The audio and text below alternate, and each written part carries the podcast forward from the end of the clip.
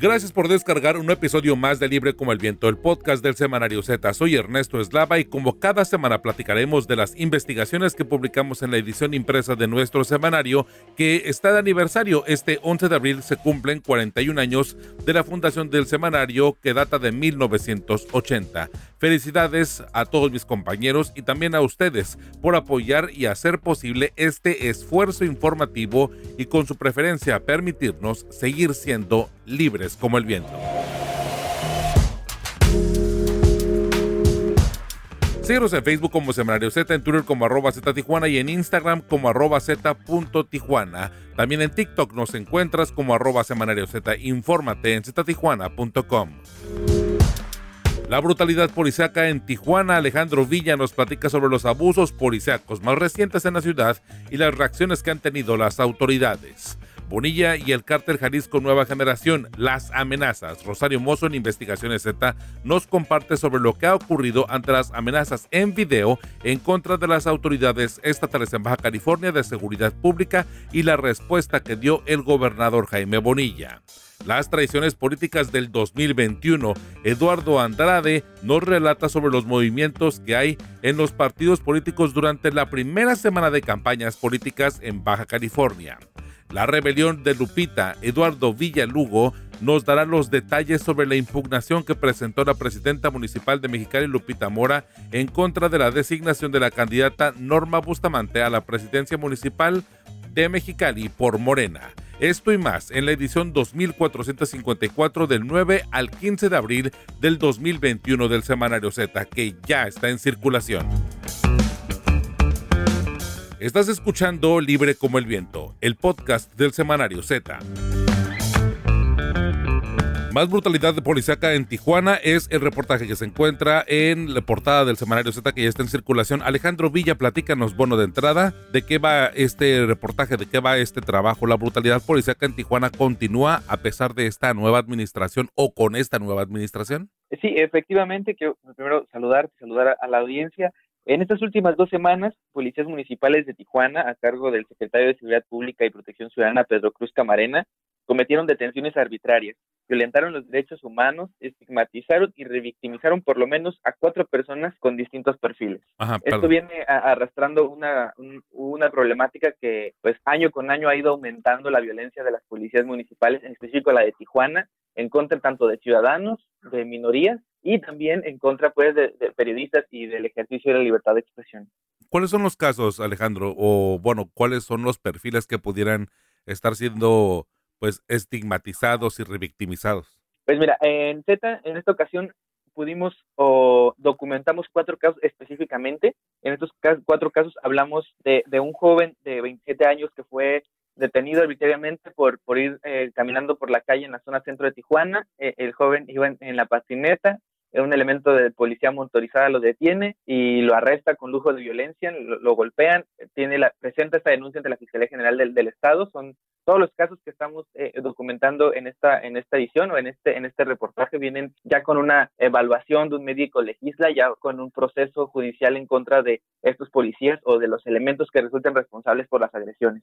Bueno, este es el caso de este joven. También tenemos el caso de un chofer de Uber, de esta aplicación de, transporte privado, que pues eh, durante su transitar por la colonia Mariano Matamoros, eh, elementos de la, de la policía municipal lo detienen, le piden sus papeles, este, no le dan explicación de por qué lo detienen, le dicen que van a remolcarle el carro, siguen sin explicarle cuál es la razón, si es por la película, sí, para quitar el polarizado, que era por el polarizado, pero no le dan razón de por qué. Él le dice, bueno, pues le quito el polarizado porque es fácil retirar la película del polarizado. Eh, los elementos se niegan e insisten en que se lo van a llevar. Él llama al 911 para hacer la denuncia de, de lo que está sucediendo y en ese momento le dicen, hey, cuelga, vamos a arreglarnos. Él cuelga el teléfono y en automático eh, uno de los elementos que lo detienen lo agarra por la espalda, lo intenta asfixiar, lo tira, lo patea y, lo, empieza a, golpear hasta que llega otra unidad eh, que no estaba inmiscuida en el hecho y pues logran liberarlo, lo dejan ahí. Esta persona tiene una discapacidad motriz, no, no tiene,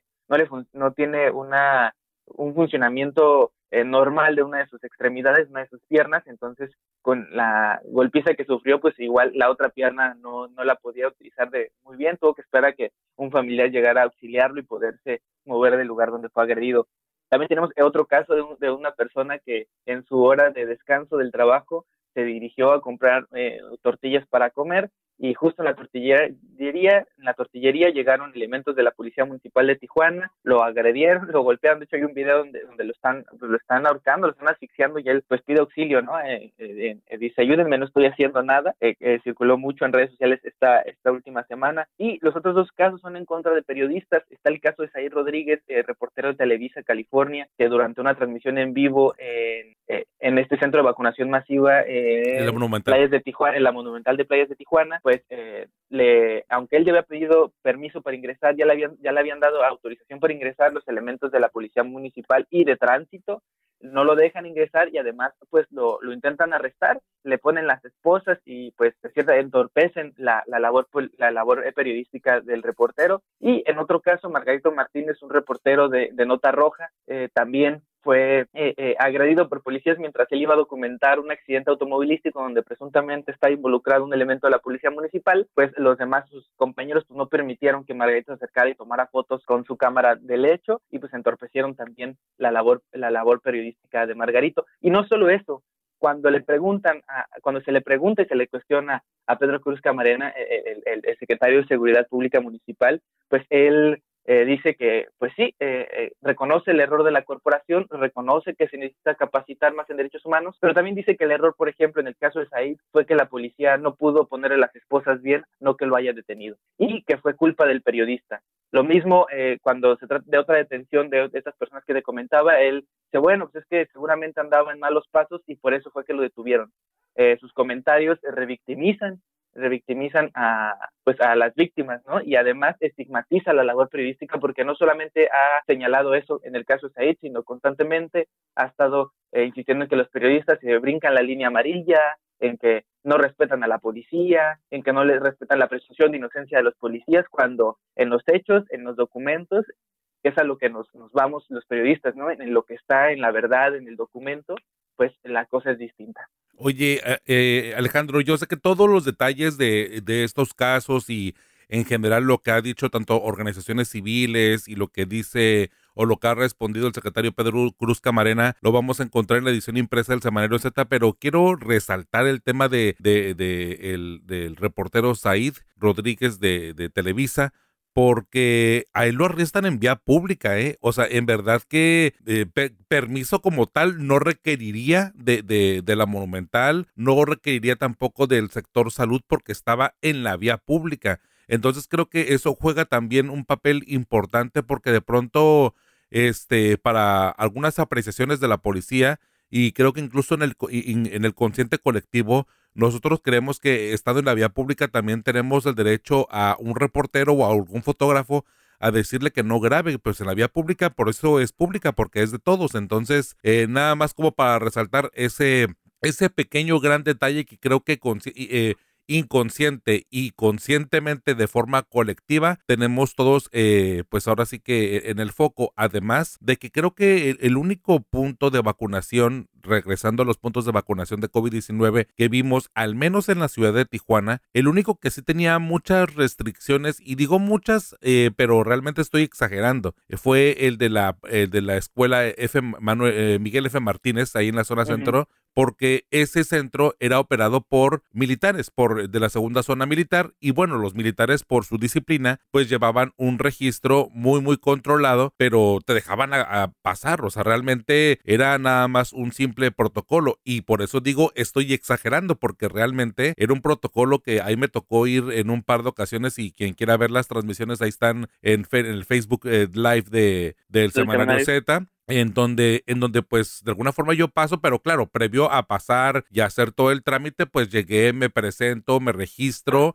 me identifico y, y, este, y me dieron cancha abierta. Lo único que me dijeron fue, nosotros no damos entrevistas, pero si usted quiere fotografiar, eh, grabar, este, platicar incluso con, con algunos de los paramédicos del plan DN3, nos dejaban pasar. Entonces digo, nada más como para hacer estos dos apuntes que me parece que son contrastantes para poder tener un mejor panorama si ustedes quieren ver pues ahora sí que el video de, de, del arresto de Said, que bueno, pues fue captado por las cámaras de Televisa, también están en, en algunas redes sociales, no necesariamente las de Televisa, están en varias redes sociales, pero este también el tema de, de pues ahora sí que ya del reportaje, pues para ver en el semanario Z a detalle qué fue lo que pasó después y bueno, cómo de alguna forma creo que seguimos con el mismo con la misma problemática histórica de hace muchos años en México, porque no es una administración actual, es un tema de que no se que ni siquiera se reconoce ni se identifica cuando se vulneran los derechos humanos del otro, ¿no? Claro,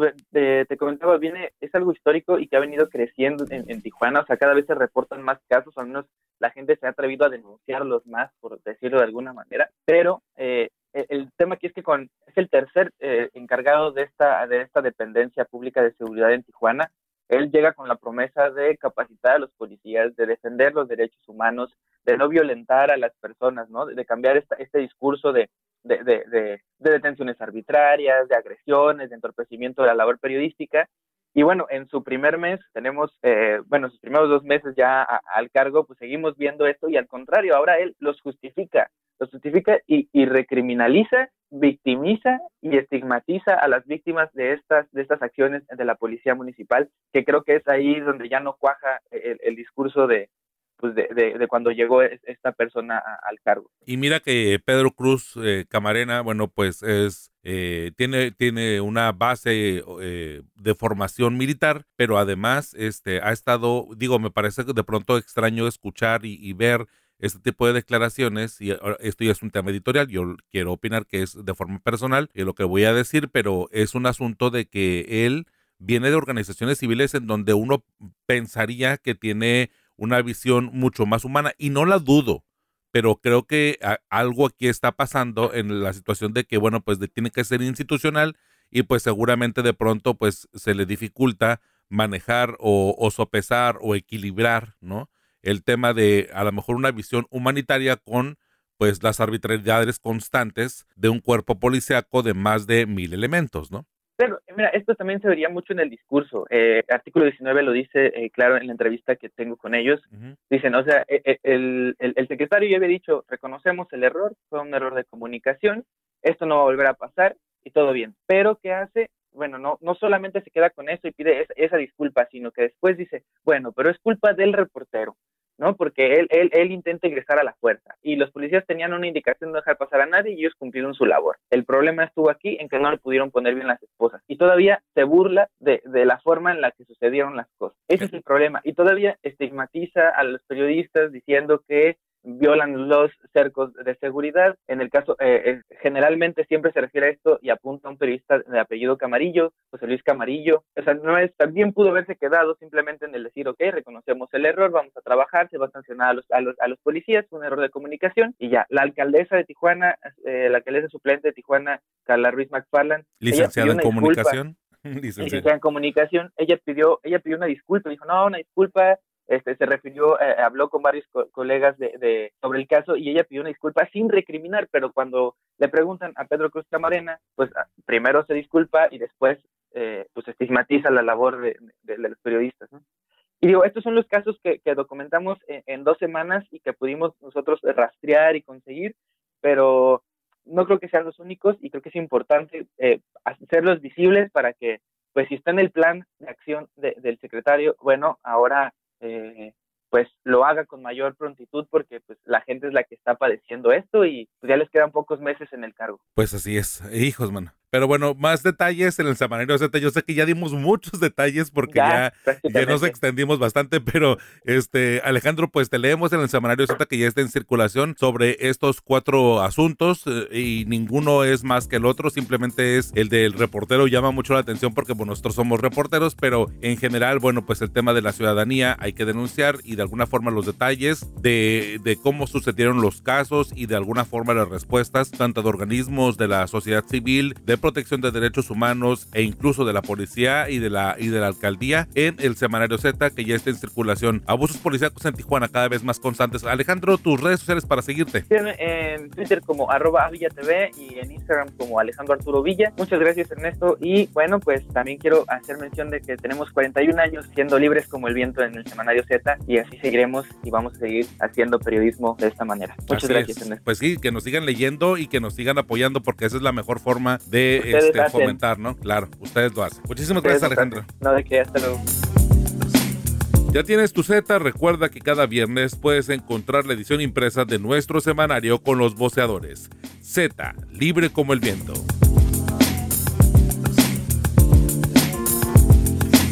Bonilla y el cártel Jalisco Nueva Generación, las amenazas. Es el reportaje titular del semanario Z que ya está en circulación. Rosario Mozo, ¿de qué va esta investigación? Hola Ernesto, te comento que la que termina ha sido una semana inquietante para los elementos de las diferentes corporaciones integradas a la Mesa de Coordinación por la Paz y Seguridad de Baja California. Después que la noche del miércoles 31 de marzo fueron amenazados con un video a través de redes sociales, como acostumbran hacer en otros estados, integrantes del cártel Jalisco Nueva Generación amenazaron la vida de los integrantes de la tropa y jefes policíacos. En medio de una catorcena de hombres vestidos de negro, con chalecos antibalas, portando las siglas del cártel Jalisco, obvio encapuchados y empuñando armas largas, un vocero de un discurso de cuatro minutos y medio en el que decidió culpar a la corrupción de las policías y fiscalías locales de los cientos de homicidios que cometen en el pleito de sangre por controlar la venta de droga en las calles del estado para ganar más dinero. Como parte de la arenga criminal, los delincuentes le dijeron al gobernador Jaime Bonilla Valdés ponte a hacer tu trabajo y deja de estar peleando como malandro, para exigirle que vigilara al personal de la fiscalía. La situación se complicó cuando el mandatario estatal decidió entrar al tema como si se tratara de una broma y sin haber visto el material, según sus propias palabras, respondió con un infortunado y de acuerdo a los uniformados, innecesario reto, diciendo normalmente perro que ladra no muerde. Dado que el análisis hecho al material determinó que se trataba de un video original y una amenaza real, el equipo de esposas del gobernador Bonilla debió multiplicarse. El problema es que aumentar el equipo de seguridad o tener escoltas es un lujo que no todos los elementos amenazados se pueden dar. Y para dejarlo claro, la noche del miércoles 7 de abril, criminales del cártel Jalisco quemaron dos unidades de la Fiscalía General de la República en la zona Río de Tijuana, que estaban estacionadas al frente de una serie de edificios de departamentos donde varios agentes federales viven. Adicionalmente, en la semana los delincuentes quemaron otra unidad en Tecate y dejaron colgados o tirados siete narcomensajes en contra de distintos funcionarios en diferentes puntos de la vía pública en Tijuana y Rosario. Rosario, y bueno, aparte, en una de las transmisiones eh, matutinas de estos mensajes unidireccionales que hace el gobernador Jaime Bonilla en su, en su Facebook personal, pues se informó que se había abierto una carpeta de investigación por estos hechos. ¿Cuáles son los avances? ¿Qué es lo que se tiene registrado al respecto? Ernesto, Z conversó con diversos integrantes de la mesa de coordinación de seguridad y una vez que calificaron como real el video, analizaron el contenido e identificaron a quiénes serían los presuntos responsables y los posibles móviles. En ese proceso determinaron a tres integrantes del cártel Jalisco y a policías corruptos asociados con ellos quienes se han visto afectados por acciones de la autoridad. Por un lado, el licenciado en Derecho Alejandro Estrada Bañuelos, el Diablo, por el aseguramiento de un cargamento de 263 kilos de cocaína con valor de 56 millones de pesos, ocurrido hace cinco meses, el 11 de noviembre del 2020 en el puerto de Ensenada. Otro sería el Güero Pecas, por la colaboración de algunos elementos de la Agencia Estatal de Investigación en la liberación el 25 de marzo pasado de Fara Fresnedo, excuñada de René Parte Cabecilla del cártel de Sinaloa, y otros tres narcotraficantes que el cártel Jalisco tenía secuestrados. Y en tercer lugar, Pedro Stanley Herrera Celinec. Molesto porque el 4 de abril, en un cateo en Tijuana, capturaron con dos armas a Pedro Herrera Estrada, el viejón, su padre, quien también está inmerso en la vida delictiva. De manera especial están investigando la participación de policías corruptos porque dada la precisión en nombres y cargos contenidos en el video de amenaza, así como su parecido con los textos de narcomantas expuestos en el pasado, muestran que los elementos de la fuerza de seguridad están inmiscuidos. Rosario, pues el, la situación no es a la ligera o no debería ser tomada a la ligera como este, esta frase coloquial que expresó el gobernador Jaime Bonilla y bueno, también, pues el tema, como bien lo comentas, eh, reiterarlo que pues no todos tienen la posibilidad ni las facultades para poderse colocar, este, pues escoltas que los estén resguardando durante pues sus actividades cotidianas, ni a ellos ni a sus familias. Creo que el tema de, del incendio de estas unidades pues es solamente reforzar un pues un mensaje claro en donde bueno pues se ha dejado que la delincuencia durante los últimos años haya pues ocupado espacios que el gobierno propiamente pues había dejado vacíos. Así, así es Ernesto y las autoridades y los, los elementos de la tropa están muy claros en poner la alerta sobre estas tres personas para evitar que la amenaza llegue a mayor. Pues Rosario, leemos eh, tu artículo pues a, profundidad en el semanario Z que ya está en circulación. De alguna forma, bueno, pues un tema que eh, ah, pues número con número vemos cómo se va modificando y cómo va eh, pues eh, transitando este, esta relación que hay entre el crimen organizado y el gobierno y pues de alguna forma en esta ocasión con las amenazas. Bonilla y el cártel Nueva Jalisco Nueva Generación, las amenazas. Rosario Mozo, muchísimas gracias. Nos escuchamos la próxima semana. Síguenos en Facebook como Semanario Z, en Twitter como arroba Z Tijuana y en Instagram como arroba Z Tijuana. Encuéntranos en TikTok como arroba Semanario Z y visita ztijuana.com.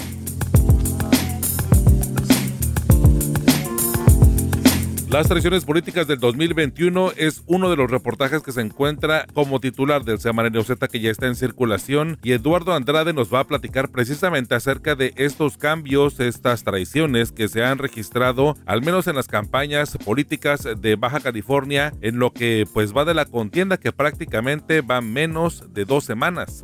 Así que bueno, pues Eduardo, platícanos, ¿quiénes se han ido de un partido y quiénes se han llegado o quiénes han llegado a otros proyectos nuevos, diferentes a donde estaban militando al principio? Ernesto, buenos días, te saludo con gusto. Eh, bueno, pues eh, se han dado algunos eh, cambios, algunos desplazamientos, sobre todo en el arranque de campaña. En este caso están los casos del diputado local de Morena, Víctor Morán, y de la directora del DIF estatal, Blanca Favela Dávila, Dávalos, perdón, ellos eh, fueron eh, a otro partido en pleno arranque de campaña, acudieron a uno de los actos que celebró el candidato del PES a la gubernatura, Jorge Sanz. En este caso, el evento se llevó a cabo en Tijuana, donde ellos se hicieron presentes. También está el caso de el precandidato de Movimiento Ciudadano. Él, eh, previo a que cerrara el registro de candidaturas, pues destinó a ser postulado por MC y ya que arrancaron las campañas, se adhirió al proyecto de la candidata de Morena, a la candidatura también, Marina del Pilar Ávila Almeda. Oye, ¿qué tan eh, pues fundamentadas están estos rompimientos de acuerdo a los propios desertores? Yo sé que cada quien es libre de moverse a donde sea, pero vaya, siempre, siempre termina sorprendiendo en esos cambios. ¿Qué es lo que dicen? ¿Qué fundamentos hay? Así es, mira, eh, por ejemplo, eh, Víctor Morán, que es una persona que ha militado en el partido, al igual que Blanca Favela, Blanca Favela, perdón, quien además, eh, como se menciona en el reportaje, y él mismo lo menciona, pues de su esposa, él argumenta este, y dice en primer lugar que pues hay gente del partido que lo acusa de traidor, este, y, e igual a su esposa, Favela, que traidores por quererse adherir pues, a otro proyecto y pues eso lo están viendo como una traición a Morena y supuestamente se quiere emprender un procedimiento para expulsarlos del partido. Pero ellos, los dos, argumentaron que ellos justamente son los que fueron traicionados, traicionados porque pues trataron de participar en el proceso interno de Morena, en el caso de Víctor Morán para Firce y Blanca Favela para contender por la alcaldía. Y justamente, y ahí lo explican muy bien también, sobre todo Víctor Morán, pues no se les permitió participar, no se les permitió ser incluidos en las encuestas, que al menos a él, de manera que pues eso ellos se consideran como una imposición del gobernador Jaime Bonilla Vázquez, y fue así que decidieron eh, adherirse a otro proyecto político. En el caso de Alejandro Mungaray, bueno, pues él estaba como por candidato de Movimiento Ciudadano y él en su momento criticó justamente las campañas como las que actualmente está llevando Marina del Pilar, este, en el sentido de que pues vemos muchos espectaculares, al menos en Tijuana, de esta candidata de Morena, y es, eso pues era uno de los puntos contra los que él eh, se pronunciaba, ¿no? que consideraba que eran una burla para la sociedad. Ahora un fundamento para salirse del movimiento ciudadano fue que eh, la gente que se incorporaba a ese partido pues, no estaba siendo realmente valorada, fue así como eh, que, así que él pues decidió abandonar el proyecto del Partido Naranja. Entonces, bueno, en estos tres casos estos son los fundamentos. Hay otros, otras figuras políticas que, que han ido a otros partidos, pero en este caso, en el caso de estos personajes, pues eh, son personajes que ya sea figuraron como aspirantes o en este caso pues candidatos eh, y en pleno inicio y fase de campaña hacen estos movimientos. Oye, ¿y qué intereses hay detrás de esto? ¿O qué es lo que ellos comentan? ¿Qué es lo a qué aspiran cuando cambian de, de bando, por así decirlo? Bueno, Víctor Morán eh, que él sí ha estado en conversación con gente del Partido Centro Solidario, y que el equipo de campaña del candidato, en este caso sí le ha hablado sobre la posibilidad de que se incorpore al gabinete en caso de que este abanderado ganara. Este, y él no niega su interés de pertenecer a, un cargo público, pues en ese sentido. Eh, la, la exdirectora del DIC, Blanca Favela, dice que también se le ha comentado sobre esa posibilidad de que ella participara pues, ya en la función pública, pero pues eh, argumenta que esa no es su motivación. A Alejandro Mungaray se le buscó y, justificó, se disculpó, no hubo entrevista, así que digo, no se pudo ahondar tanto, ¿verdad?, en, cuanto a su a esos intereses que pudiera haber de por medio, pero pues ahora ya está bien, bien posicionado, ¿no?, en lo que es la campaña de, Marina del Pinar. Claro, oye, pero será otra historia, yo creo, a lo mejor complementaria o post electoral, el tema de las auditorías, ¿no? Porque digo, estos tres personajes que, eh, que fueron los primeros en ser los más, eh, pues, notorios cambios eh, de partido o, adherencia a otros proyectos, que ellos utilizaron recursos públicos para promoverse. Digo, el doctor Alejandro Mungaray, que fue, pues, parte del gabinete de, del exgobernador Osuna Millán, y de pronto, bueno, pues eh, lo vemos, eh, pues vamos a decirlo así, en una línea del Partido Acción Nacional, después de ahí siendo ahorita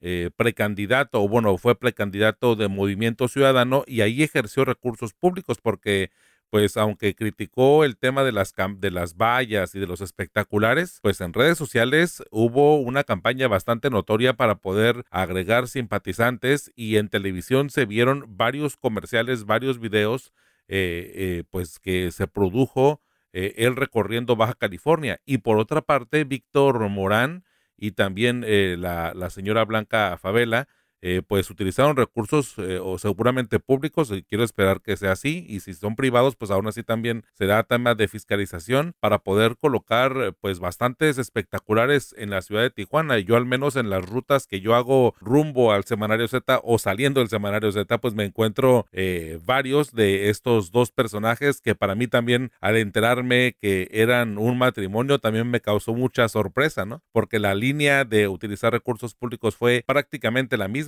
Y de hecho hasta con el mismo sello de colocar eh, y promocionarse en esta contienda interna de Morena para ser pues privilegiados eh, una a Blanca Favela para ser eh, o querer ser candidata a la alcaldía y a Víctor Morán por pues reelegirse por tercera ocasión como diputado, ¿eh? Y digo como y digo por tercera ocasión porque pues en, en esta en, en este periodo o en esta legislatura de dos años él estaba repitiendo. Claro, Claro, y esa ha sido la, la, jugada de Morena, eh, prácticamente colmar el espacio público de espectaculares. Vemos eh, espectaculares por aquí por allá, incluso en el caso de, la candidata a de tiempo de que arrancaron las campañas, ya, ya tenía colocada propaganda sobre la carretera escénica, pues ahí este, se presentó un detalle, ¿verdad?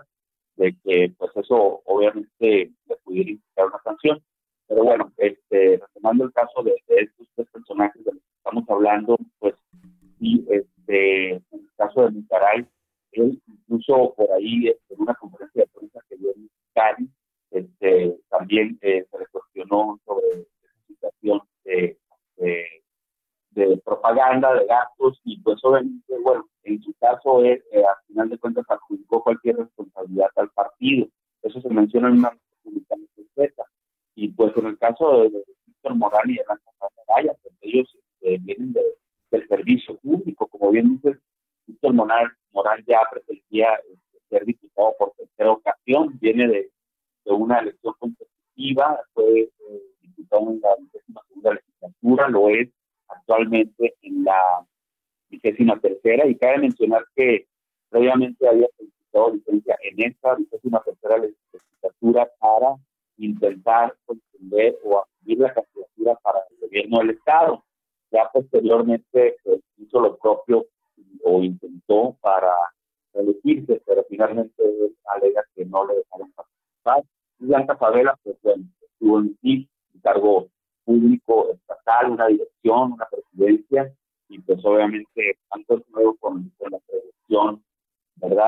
Este, una producción eh, bien consolidada lo que va de, de, su caso, pues de este ¿verdad? De, dos años, y él pues en la legislatura, ¿no? Este, que, que han estado transcurriendo también.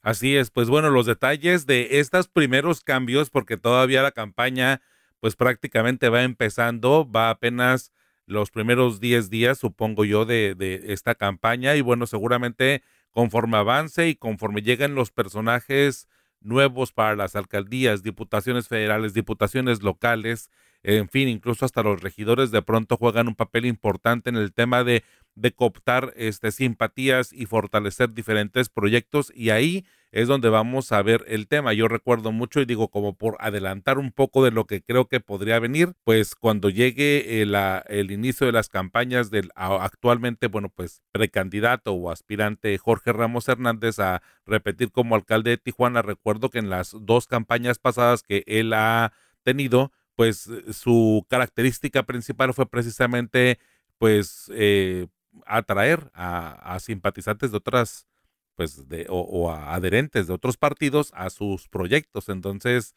pues vaya, si algo se ha destacado el señor Ramos en torno a su estrategia política, es precisamente eh, eh, pues eh, en cooptar otras simpatías. Pero bueno, pues eso lo veremos más adelante. Digo, esto lo digo título personal porque me ha tocado estar en las campañas y ver de alguna forma pues este patrón que pues digo no es nada extraño en la política, pero bueno, pues él lo hace y lo hace bastante con una con, con bastante gallardía, vamos a decirlo de alguna manera.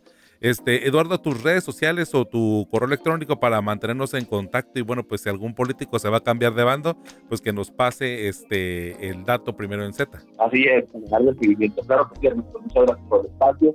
Mi Facebook es Eduardo Andrade Uribe y mi correo electrónico es eduandrade.gmail.com Eduardo, pues muchísimas gracias y ahí estamos al habla y pues ahora sí que te leemos en el Semanario Z, que estamos en este 41 aniversario y felicidades también a ti porque bueno, pues ya llevas también gran parte o buena, buena, buena parte de la historia del Z o de la historia reciente de Z aquí en el semanario. No, pues muchísimas gracias, Ernesto. Me da mucho saludarte y efectivamente en el marco de, del aniversario de Z, claro el 11 de abril, pues, estaremos eh, pendientes de estos temas, Ernesto. Muchísimas gracias, estamos al habla. Gracias, Ernesto.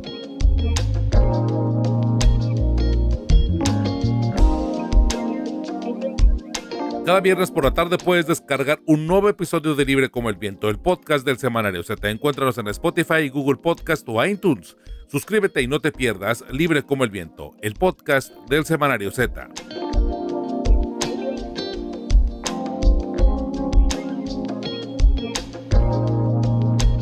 La rebelión de Lupita Mora es uno de los titulares del semanario Z que ya está en circulación. Vaya situación en la política mexicalense por el tema de que Lupita Mora, Guadalupe Mora, es la alcaldesa suplente de Marina del Pilar, este que bueno, pues ella está contendiendo o ya eh, por la gubernatura de Baja California por el partido Morena. Se quedó Lupita Mora y bueno, pues vaya situación. Ella quiere y sigue luchando por quedarse con la este, candidatura por la alcaldía de Mexicali. Para esto tenemos a Eduardo Villalugo que nos va a platicar un poco acerca de, bueno, no un poco, la profundidad de qué va este asunto, la rebelión de Lupita Mora. Ernesto, como siempre, un gusto compartir espacio contigo a través del podcast Libre como el Viento del Semanario Z. Eh, efectivamente, no, desde antes de que Lupita Mora ingresara a las filas del Ayuntamiento de Mexicali como nueva presidenta municipal, nos dejaba claro que no era precisamente una persona cercana a Marina del Pilar Ávila Olmeda, presidenta municipal con licencia y ahora candidata de Morena a la gobernatura.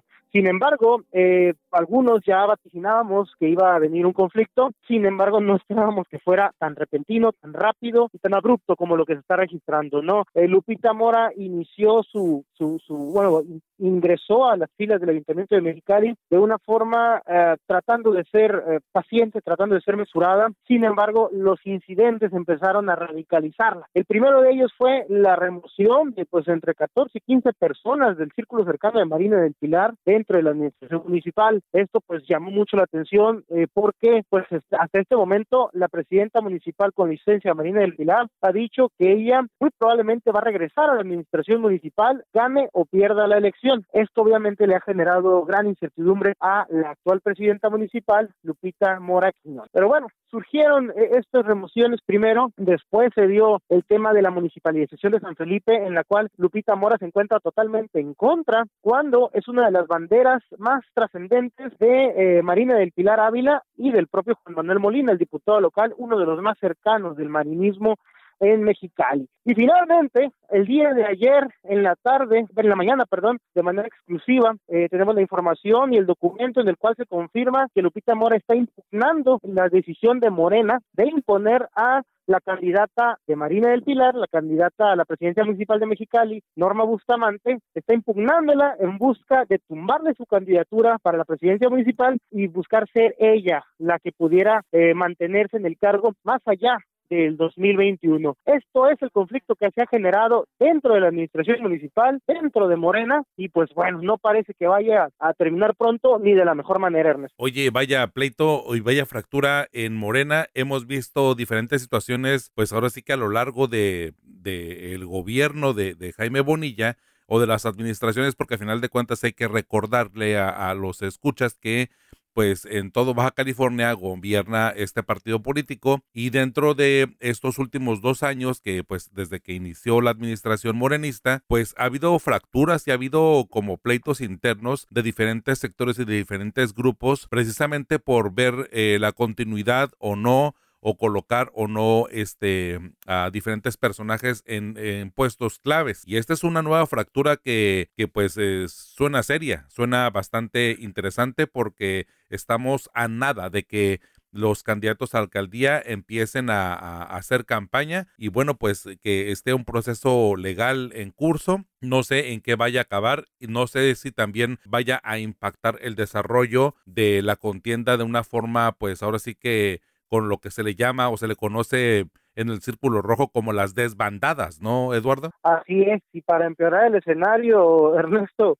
hace unos días Lupita Mora subió una foto haciendo una seña con los dedos con el número 3 y pues esto obviamente generó y sacudió las redes en Mexicali y los ciclos de Morena porque este 3 que estaba realizando es la misma señal de, de Jorge Ron, del empresario casinero. Entonces ya te imaginarás lo que ocasionó también esto, que se ha dicho que, que no tenía realmente una intención de apoyar a, a, al empresario casinero. Sin embargo, en medio de esta turbulencia, de esta incertidumbre, de este quebranto, pues generó todavía más dudas. Y nosotros traemos una información también que pudimos confirmar que eh, Lupita Mora tuvo o se le intentó acercar el partido de Encuentro Solidario para buscarla como candidato a alcalde. También el Partido del Trabajo tuvo ahí cierto acercamiento en busca de, la reelección como tal. Y pues bueno, esto Lupita Mora rechazó en ambas posibilidades abanderar a otro partido que no fuera Morena. Sin embargo, son estas cuestiones que te dejan claro una ruptura de otros partidos que estaban buscando y generando o tratando de generar también más incertidumbre dentro de Morena y pues bueno, también la falta de habilidad política del equipo de Marina del Pilar para empezar a generar acuerdos y acercamientos en lugar de empeorar las rupturas que ya vienen desde hace mucho tiempo. Es clarísimo que Lupita Mora no pertenecía ni cerca al grupo de Marina del Pilar y no lograron, eh, pues ahora sí que apaciguar esto, hacer cicatriz y pues bueno, eso es lo que le está generando este conflicto, Ernesto. Así es, ahí les hizo falta un tema de un operador político o alguien que precisamente en estos puestos que de pronto uno no comprende de forma ciudadana, pero en política se comprende perfecto el tema de la función de un secretario de gobierno, ¿no? Que no solamente te controle políticamente interno eh, cómo funciona y cómo está lo que se le llama la grilla o cómo están los conflictos, sino también por fuera, ¿no? Conciliar. Pero vaya situación.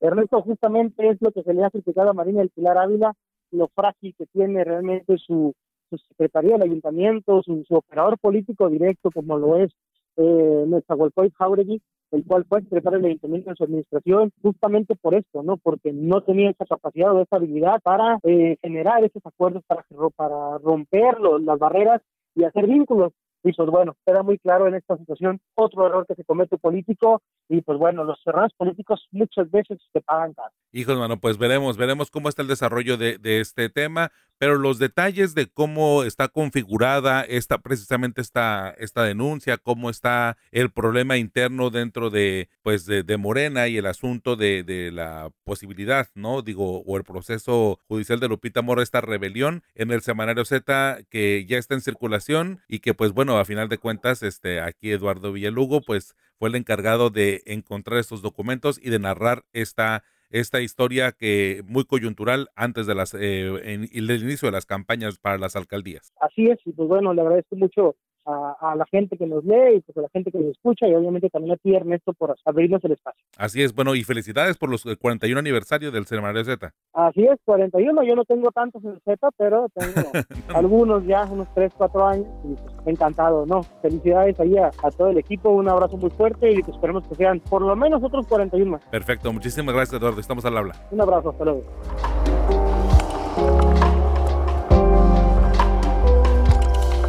Y bien, como cada viernes por la tarde puedes descargar un nuevo episodio referente a nuestra edición impresa del Semanario Z. Gracias por acompañarnos y gracias a mis compañeros Eduardo Villalugo, Eduardo Andrade y Alejandro Villa por su participación en este episodio. También gracias a nuestra editora general de información, Rosario Mozo y Adela Navarro y René Blanco, codirectores del Semanario Z, y al valioso apoyo de todo el equipo de periodistas y personal administrativo del semanario. Y felicidades por el 41 aniversario del Semanario Z. Soy Ernesto Eslava y me encuentras como arroba Ernesto Eslava en todas las redes sociales. Y los espero el próximo viernes, El Libro como el Viento, el podcast del Semanario Z.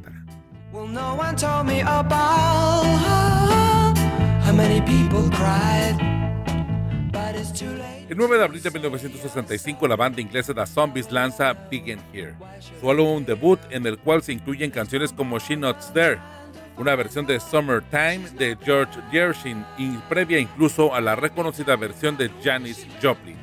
Escuchemos pues esta versión, esta canción que seguramente detectamos bastante bien. She Not There y nosotros nos encontramos el próximo viernes en Libre como el Viento, el podcast del Semanario Z. Y felicidades a todos por este 41 aniversario del semanario.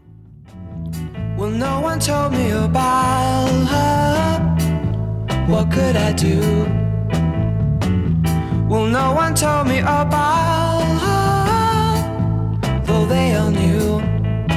But it's too late to say you're sorry.